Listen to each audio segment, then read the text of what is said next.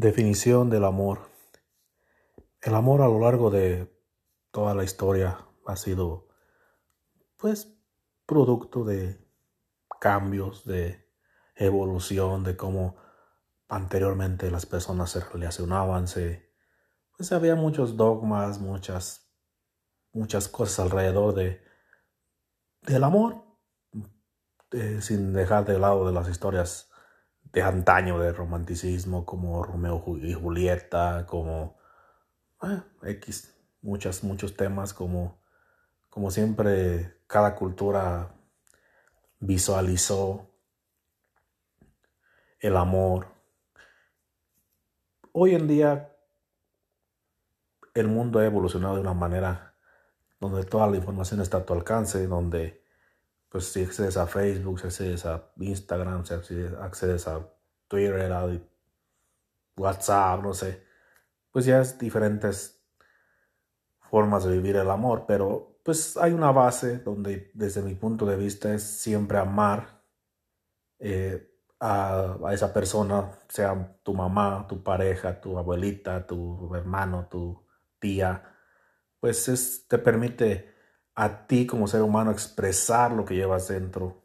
Eh, el amor es eh, desde el interior, no es, de, no es amar lo que está al exterior, es siempre, siempre sabiendo que esas personas se pueden equivocar, que tú también te puedes equivocar y que tú debes amar defectos, virtudes y todo lo que emana de esa persona. Y también aprender a entender y a reflexionar sobre todo en esta época donde la información está siempre, siempre al alcance de todo, siempre es amar, amar, amar, desde siempre saber que tú también te vas a equivocar y que no siempre tú vas a ser bueno desde el punto de vista de las demás personas. Entonces, tú debes aprender a amar y a evolucionar. Ir evolucionando, ir conociendo, ir comprendiendo. Eso es lo que te va a ayudar a entender.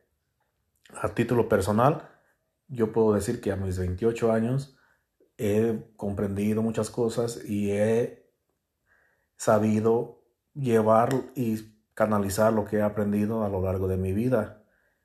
Eh, Siempre, siempre, siempre las respuestas están en ti. Tú debes ser la persona que tú quieres que las demás sean contigo. Si tú quieres atraer a gentes buenas, tú debes ser bueno. Si tú quieres eh, atraer gente con pensamientos buenos, tú debes tener pensamientos buenos.